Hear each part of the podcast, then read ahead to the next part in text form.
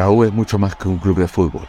Es un mito, una leyenda, una tradición, una de las más hermosas historias que ha escrito el deporte peruano. Esto es Trinchera Crema Podcast con Pedro Ortiz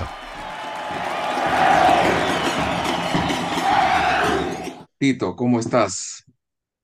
Es un gusto tenerte aquí en esta oportunidad para conversar sobre, sobre tu, tu, no sé si es no, no creo que sea tu principal descubrimiento, pero en todo caso que es el jugador que más está dando que hablar, eh, sobre todo en las últimas semanas, que es Piero Quispe. Sí. Eh, es, es, digamos, el, el- el principal descubrimiento de la Academia Chumpitas. Eh, Pedro, un gusto hablar contigo. Eh, creo que no, creo que no, porque, a ver, nosotros hemos empezado esta labor hace 20 años, ex- Claro, exactamente, así 20 es. años. Y eh, hoy nosotros creemos que, que estamos ya explotando, ¿no? O sea, sacando los jugadores que hemos venido captando, captando ya durante todo este tiempo. Entonces, eh, atrás vienen muchos más jugadores todavía. Y creo que cada vez escogemos mucho mejor. Porque lógicamente uno, pues, conforme va, va trabajando, va, va aprendiendo, seguro se va equivocando menos, menos, mucho menos. Entonces, eh, creo que esa es la clave de, de la escuela. Eh, no ha dejado en ningún momento de, de seguir en la búsqueda del, del talento, del talento que, que, que, requiere el fútbol peruano, que buscamos un perfil de jugador, pues, como el peruano. El peruano es un jugador que, que le gusta jugar bien. eh, tenemos la deficiencia física que es, es la que adolecemos, pero vamos a seguir buscando ese jugador. Si encontramos ese jugador con el talento y con un somatotipo y con un estado atlético envidiable, que es un atleta, bueno, ese sería pues lo ideal, el bingo, ¿no? Bingo. Pero atrás vienen muchos jugadores y muy buenos, ¿ah? Muy Y de buenos. los que, de los que que han salido, vamos a perfeccionar. de los que han salido, ¿quiénes, quiénes, este, tienes como principal orgullo? Eh, Edinson Flores, Edinson Flores fue el, primer descubrimiento de la escuela de Coach Chumpitas. Estamos hablando del año, pues, 2004, Ujú. 2004, desde ahí. Y bueno, también el Jotita Molina, eh, que jugó en la selección, el grandote de la San Martín, también fue descubrimiento de la escuela de Coach Chumpitas. Dejó de jugar muy temprana edad también. Pero ahí vienen, pues, Edinson Flores, viene eh, En ese trayecto vienen algunos jugadores que jugaron Copa Perú, Segunda División. Tenemos a Saúl Salas, por ejemplo, que es jugador de, de la San Martín hoy, que ha jugado por, por Manucci, ha jugado en UTC, Deportivo Municipal. También salió de nuestras canteras. Y de ahí nos tomamos, creo, un tiempo, porque sacar jugadores no es de todos los días tampoco. Claro, no es una fábrica, pues, ¿no? Que a las no, no es una fábrica que, tú dices, hoy día voy a producir y produces, no, Sí, hoy día produzco 20, mañana 30 y pasado 50, no. Exacto. Hoy no. Hoy, hoy el, el, el- ¿cómo se llama? El jugador, pues hay que, hay que, hay que salir a buscarlo. No, no lo encontramos así nomás, Bueno, tienen a. Nelson Cabanillas también, ¿no? claro, de ahí viene ya Nelson Cabanillas, viene, eh, bueno, antes de ello viene Kevin Quevedo. Ah, ok. ¿no? Si no recuerdan, Kevin Sí Quevedo sale la recuerdo, claro, sí recuerdo, tiene razón, Kevin Quevedo, sí. claro, sale de la escuela de. Y de ahí ya viene Nelson Cabanillas, Piero Quispe.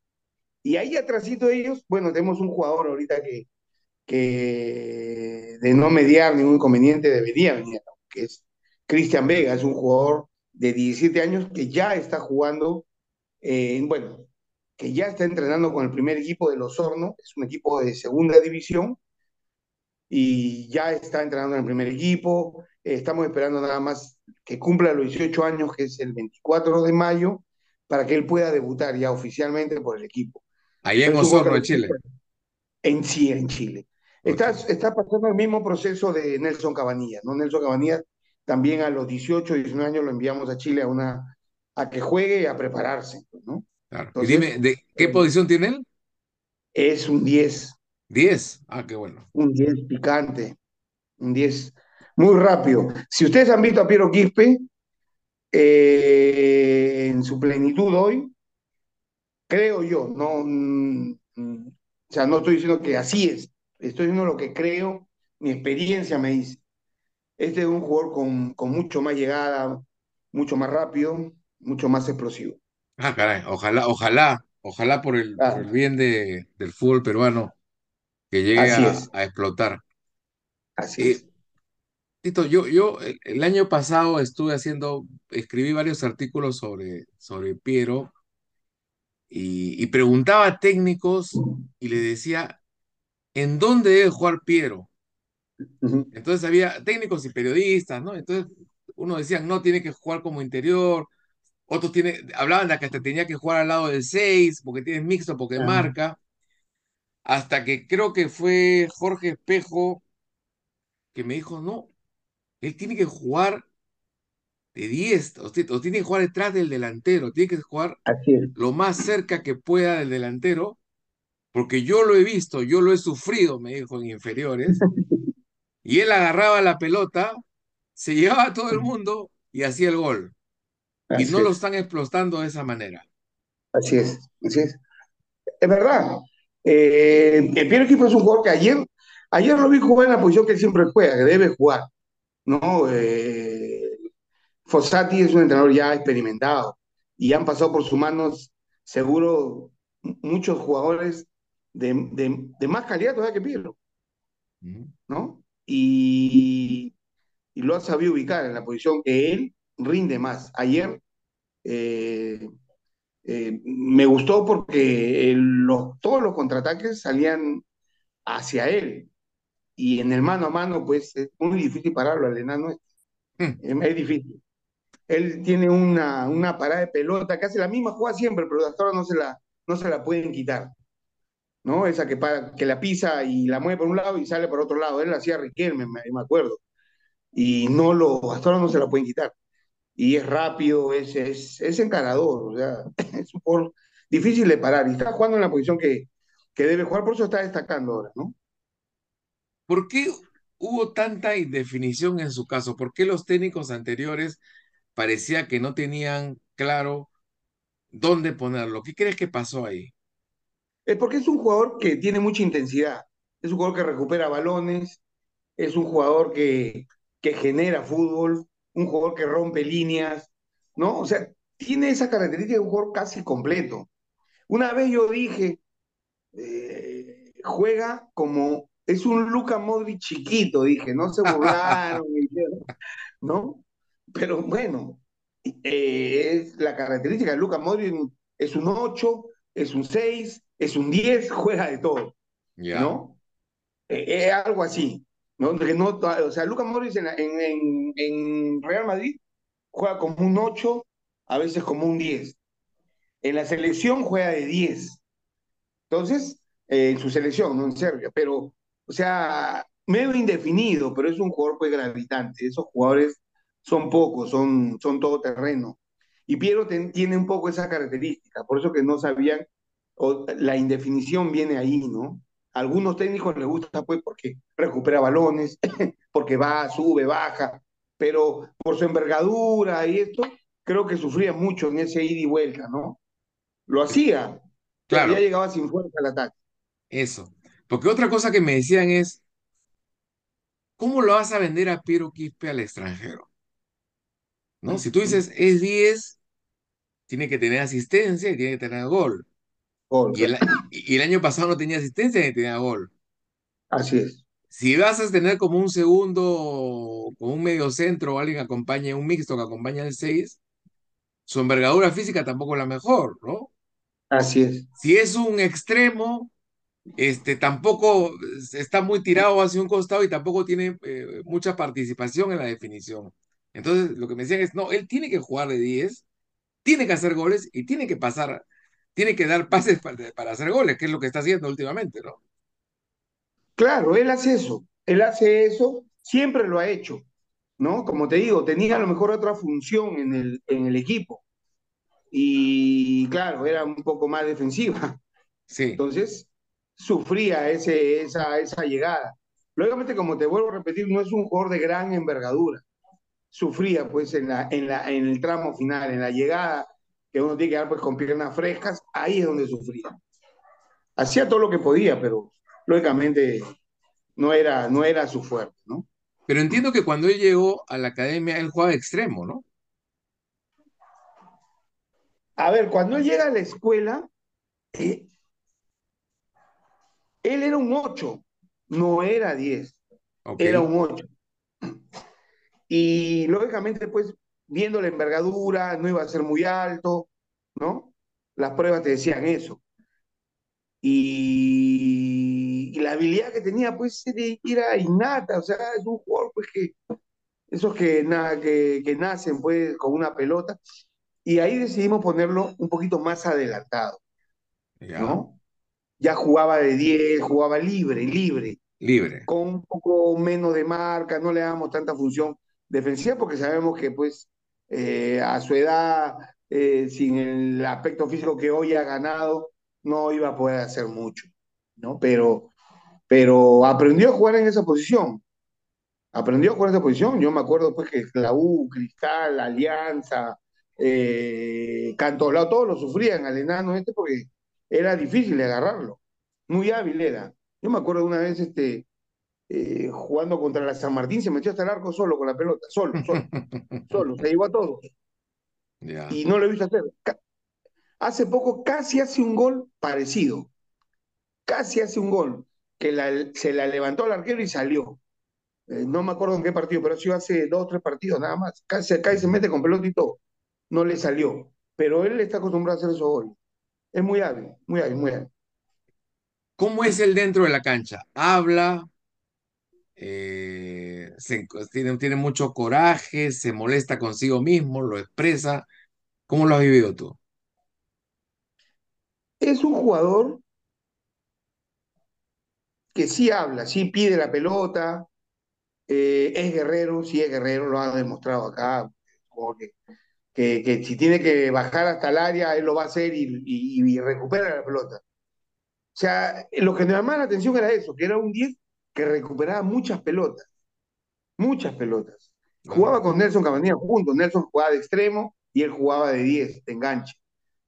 Y hace poco hicieron una jugada eh, en Argentina y acá han venido haciendo jugadas juntos Claro. es donde él jugaba. Los dos jugaban en esa posición exacta donde, donde están jugando ahorita y se comprendían, ¿no? Pero es un jugador que pide la pelota, no se esconde, eso es lo, lo importante. Jugador que, que asume su responsabilidad de conductor. Y tiene cualidades de liderazgo, es decir, de los que guapean, de los que No pueden guapea, gritarte, pero, decirte por su, algo. pero Son por, su, por su callados. fútbol, por su fútbol él agarra la lanza y se va para adelante. O sea, yo creo que no es de hablar, pero sí es de acciones, es de demostrar, de ir adelante, de atacar, de guapearse el solo, de ir al piso. Yo creo que con eso está demostrando que es un jugador pues con, con carácter, ¿no?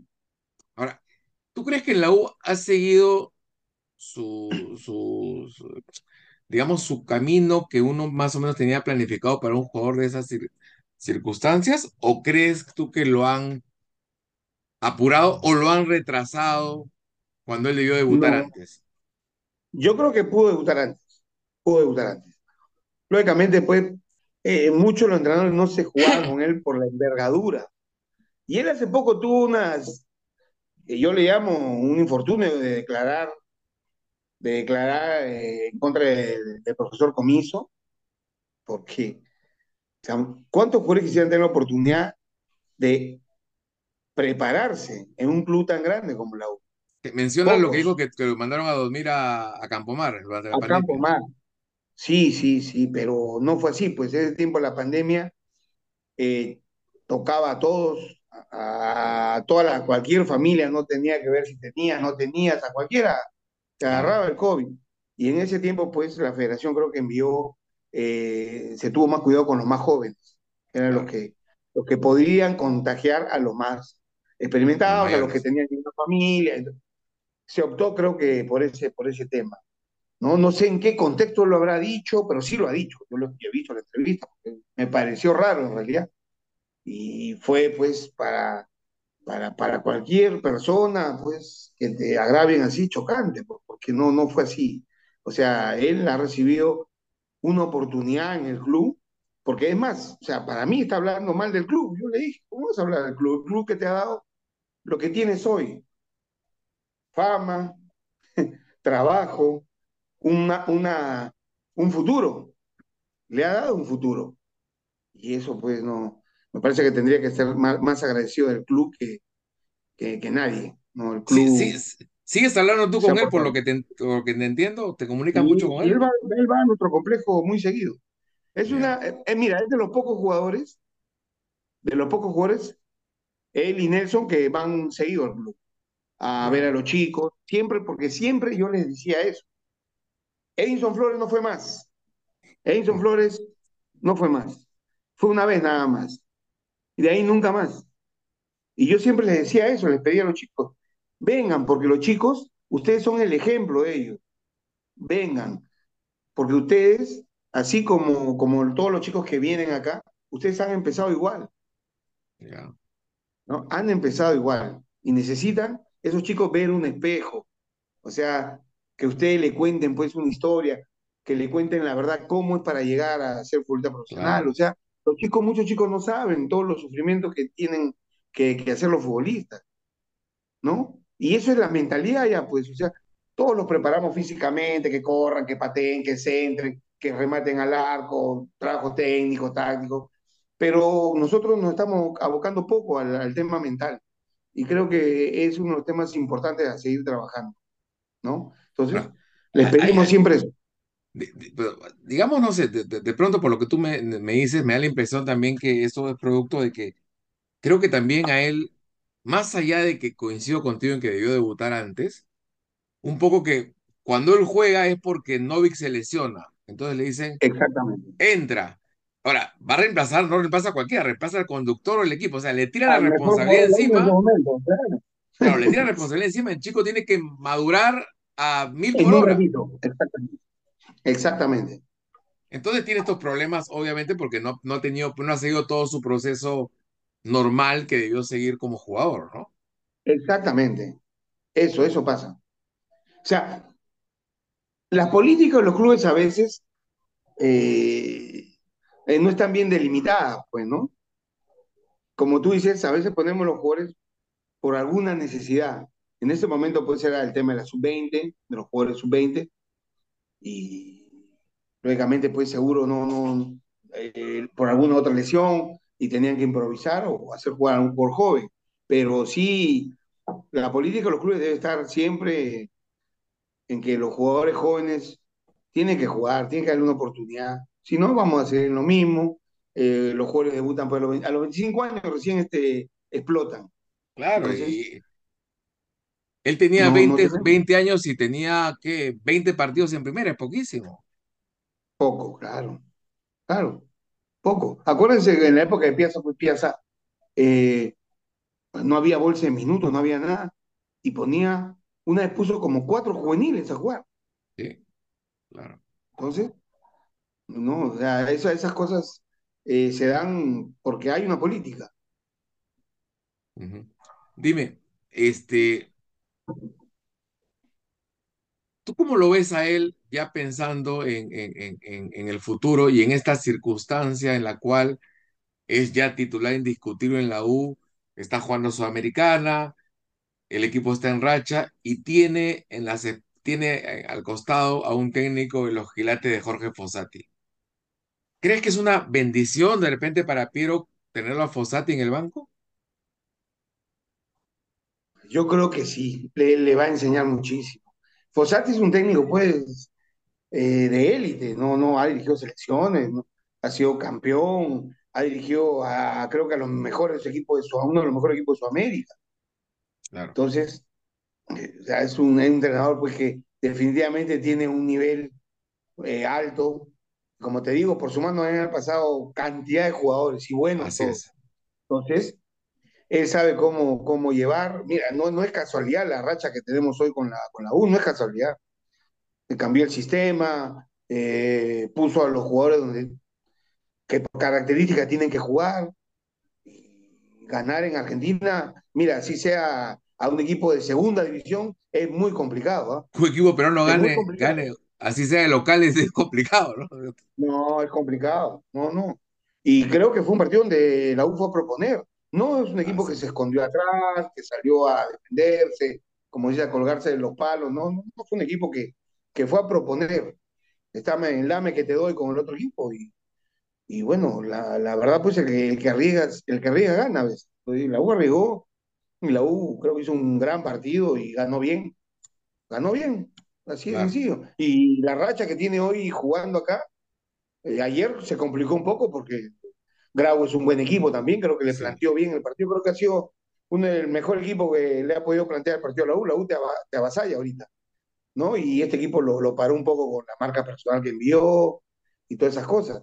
Entonces, eh, o sea, la racha no es casualidad, la racha es producto de, de un conocimiento y de un trabajo. ¿Y qué cosas crees tú que le puede dar Fossati a un jugador como Piero a la edad que tiene? ¿En qué cosas Le necesita mejorar? Le va a dar jerarquía, le va a dar confianza, ¿no? Le va a decir eh, en cara, en qué zona, eh, eh, dónde tiene que ir, dónde tiene que pararse. Le va a decir el ABC del fútbol. Y creo que tiene la U hoy, ha conformado un buen plantel, tiene a Calcaterra que ya tiene años jugando, tiene arriba a Valera que anda bien, a, este, ¿cómo se llama el otro delantero? Herrera. a Herrera, que, que, que anda, ha mejorado bastante, ha mejorado la parte física. O sea, tiene un plantel que, que definitivamente le va a enseñar. Va, va, yo creo que, con Fossati, Piero va a crecer muchísimo. Igual Nelson ha crecido bastante con él, ¿no? Nelson está jugando un poco más adelantado. Yo creo que, que, que pues, Polo ha mejorado muchísimo, por, afu- por afuera es por importantísimo hoy, una línea de tres importante, a Corso lo ha tirado de back central ya, entonces ha hecho cambios que, que lo ha hecho a sabiendas, porque ha puesto en cada lugar, por característica, al jugador que más va a rendir en esa posición. Justamente mencionabas a, Nel- conocimiento. me- mencionabas a Nelson. El- la posición que tiene ahora, que es una suerte de, de- de carrilero, es en la que crees tú que va a rendir mejor. Sí, yo creo que sí, porque él nunca ha marcado. ¿no? Sí, Él se nota, mejorado se nota que tiene problemas para marcarse. exactamente, y ha mejorado bastante en la marca. Creo que eso está trabajando bastante, como, ¿no? como que te lo pica, como que mete el pie y te la jala, ¿no? Así Exactamente, como ha hacía Fuentes mejorado. antiguamente. Así es, ha mejorado. Y los centros que está metiendo la pelota parada, todas esas cosas, creo que, que lo hace un jugador con, con un gran potencial, ¿no? Ha mejorado Yo mucho que en, el efecto que le mete a las pelotas, ¿no? sí, exactamente, es muy técnico. Es muy Y yo le técnico. comento mira, él, él, él jugaba de 10 también, de 10 de extremo, delantero, todo. Y era, mira, en- a nivel de menores, a nivel de menores, no podía jugar, un arquero no podía jugar adelantado, porque no sé cómo veía y él pateaba el arco de frente.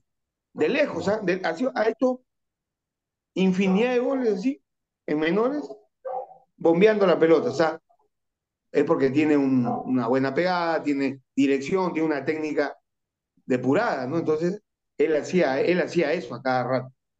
Los centros envenenados, pero no lo hacía, ¿no? No lo estuvo haciendo en la U. Sí, pues Recién lo está haciendo, recién lo está haciendo, ¿no? sí, tiene toda la razón. Recién lo está haciendo, exactamente. Por eso que Dime, digo que están creciendo. Para ir terminando, Tito, no quitarte más tiempo. No, no, pero Sí, yo, yo, yo los veo a ambos muy talentosos, todavía con algunos vaivenes, sobre todo Nelson, que a veces, a veces no, no, no es muy regular.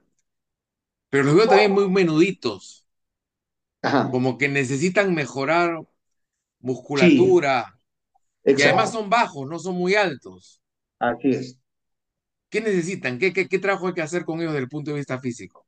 No, lo están potenciando. En la U ah, tiene un gimnasio que, que, que, que es de envidia y están trabajando. Ellos trabajan mucho, mucho trabajo fuerte. Lo están preparando. Han mejorado, definitivamente en la fuerza, en la explosividad, han mejorado. No, Piero también igual. Aparte están trabajando eh, horas extras fuera del club, ¿no? En gimnasios particulares donde, donde se está trabajando la musculatura y sobre todo la explosividad, ¿no? Que es lo que se requiere hoy para jugar. Entonces sí se está haciendo todos los esfuerzos, todos los esfuerzos. Dios quiera, Dios quiera que puedan llegar al centenario. Yo lo veo un poco difícil. Ah, ¿tú crees que se van el, el fin de año se van de la U? Yo creo que sí, yo creo que sí. Ya. Los Porque dos. la U necesita, yo creo que sí, porque la U necesita vender también. Y para armar un buen equipo necesitan dinero. O sea, lamentablemente este negocio es así, ¿no? Este negocio es así. Y son jugadores del club, son de la cantera. Si bien es cierto, han nacido en Héctor Chumbitas, eh, pero también han, han tenido el fin de su preparación. En el último tramo de la, preparación de formación han tenido en la U. Entonces, eh, creo que somos parte de, de, su, de su proceso, pero definitivamente pues eh, llegar a la U y estar en la U te da pues una oportunidad mayor de salir, te da una oportunidad mayor de, de ser destacado, de que te vean, ¿no? Y creo que ellos le deben mucho al club, mucho a, mucho a la institución, ¿no? Entonces, el agradecimiento va a venir por ahí porque, porque lógicamente la U, la U tiene, tiene que, tiene que, que, ganar y tiene que, tiene que recuperar pues, lo que ha invertido. Pero el agradecimiento también va a venir a ustedes por la parte monetaria, como por formación, ¿no es cierto? Sí, sí. No, no, nosotros, aparte de la formación, tenemos un porcentaje de la carta. ¿De los Nosotros dos cartas. Sí, sí, sí. A, ver, nosotros en la parte de los derechos económicos, los derechos federativos, o sea, el pase, la U decide a dónde va. Se va a tal o cual equipo, la U es el que decide. Nosotros no intervenimos para nada. Intervenimos en los derechos económicos, donde tenemos un porcentaje de la carta pase, porque es lo que, lo que nos corresponde como, como una empresa que está trabajando en la formación y está invirtiendo también en el fútbol de menores. claro, claro. claro. Y, y la última pregunta, Tito, ¿cómo están ambos de la cabeza? Porque son chicos de 21 años que pasan Sí, de no tener prácticamente nada a ganar a miles de todo. dólares, a, a movilizarse en una combi, a tener un carro del año. eh, los amigos aparecen de un momento a otro, Claro. Este, gente que les pide dinero, que les ofrece negocios. ¿Cómo están ellos de la cabeza? Hasta hoy, hasta hoy. Yo no te puedo decir si mañana, porque bien lo has dicho tú, las personas cambian a veces. El dinero, o sea, a veces te hace cambiar para mal, ¿no? La soberbia, la falta de humildad, puede aparecer en cualquier momento. Son humanos, son personas Oh, lógico, que, lógico. Son jóvenes, ¿no? son jóvenes, a veces le hablan tanto que se creen pues algo que no son tampoco. Entonces, pero hasta hoy están bien, hasta hoy. Son buenos muchachos. Sí, sí, eh, a menos este, Nelson, eh, muy preocupado de su familia, ¿no? Vive con su madre, vive con sus hermanas. Eh, Piero igual, vive con sus padres, sigue viviendo en el mismo sitio, ¿no? Sí los hemos querido mudar para, para que estén más cerca, porque acuérdate que ellos viven en el cono norte y pasar del cono norte de ida y de regreso para llegar hasta Campo Mar o al Sí, Monumental, en realidad es Un viajezonte. es una hazaña. A la hora que salen ellos de... En la mañana puede ser que llegue un poco más, más rápido, todo, pero no creas, a, a las 5 o 6 de la mañana es un tráfico infernal Sí. de, de norte a sur. Sí, sí, sí. Sí, me ha Estamos tocado hablando de Comas, ¿no es cierto? Sí, Comas, Caraballo, sí, Comas, Naranjal, toda esa zona. Sí, pero ellos viven Es en Comas, ¿no? claro. Ellos en, en la hacienda Naranjal sigue viviendo Ah, Naranjal. por Canta, Ese es más al es por fondo, sí. Canta Callao, pertenece a San Martín de Porres. Y este, Nelson Cabanilla vive eh, en Comas, cerca al, al estadio Sinchi Roca y al, al complejo ese deportivo, ¿no? Ok, Entonces, es, es complicado. Y de retorno es peor todavía, por retorno salen a la una, una y media del club y están llegando cuatro de la tarde a la casa. Claro. Llegan pues, molidos después de un trabajo arduo, porque en realidad eh, el club están, están trabajando bien, ¿no? Están en realidad sacándole, como dice la ñoña, Hmm. porque tienen que trabajar y tienen que, tienen que rendir. La U no es un equipo para, para ir a pasear ni para ir a, a, a ver qué pasa, no, a la U tiene que ir a ganar, así de sencillo. Esa es la Así es. enseñanza que nos han, que nos han dejado nuestros, eh, nuestros exjugadores, nuestros exdirigentes, todos, todos. La U es un equipo donde se tiene que ir a. Sí. Allá no vas a pasearte, allá no hay este, una vida normal, o sea, definitivamente el club te da fama, te da tranquilidad económica, pero tienes que retribuirle con sacrificio enorme y Así aguantar es, todo. así Así es, es, sencillo. es. Esto es fútbol. Así Esto es. Tito. Sí, eso es la U, efectivamente. La Tito, U, la U. Llena todos los estadios, hermano, en todos lados. sí, Es sí, el sí. equipo más popular. Y la gente también va a sufrir. Así como sufren los jugadores, sufren los dirigentes, sufren los entrenadores, sufrimos todos desde afuera, Así ¿no? es. Todos sufrimos, todos.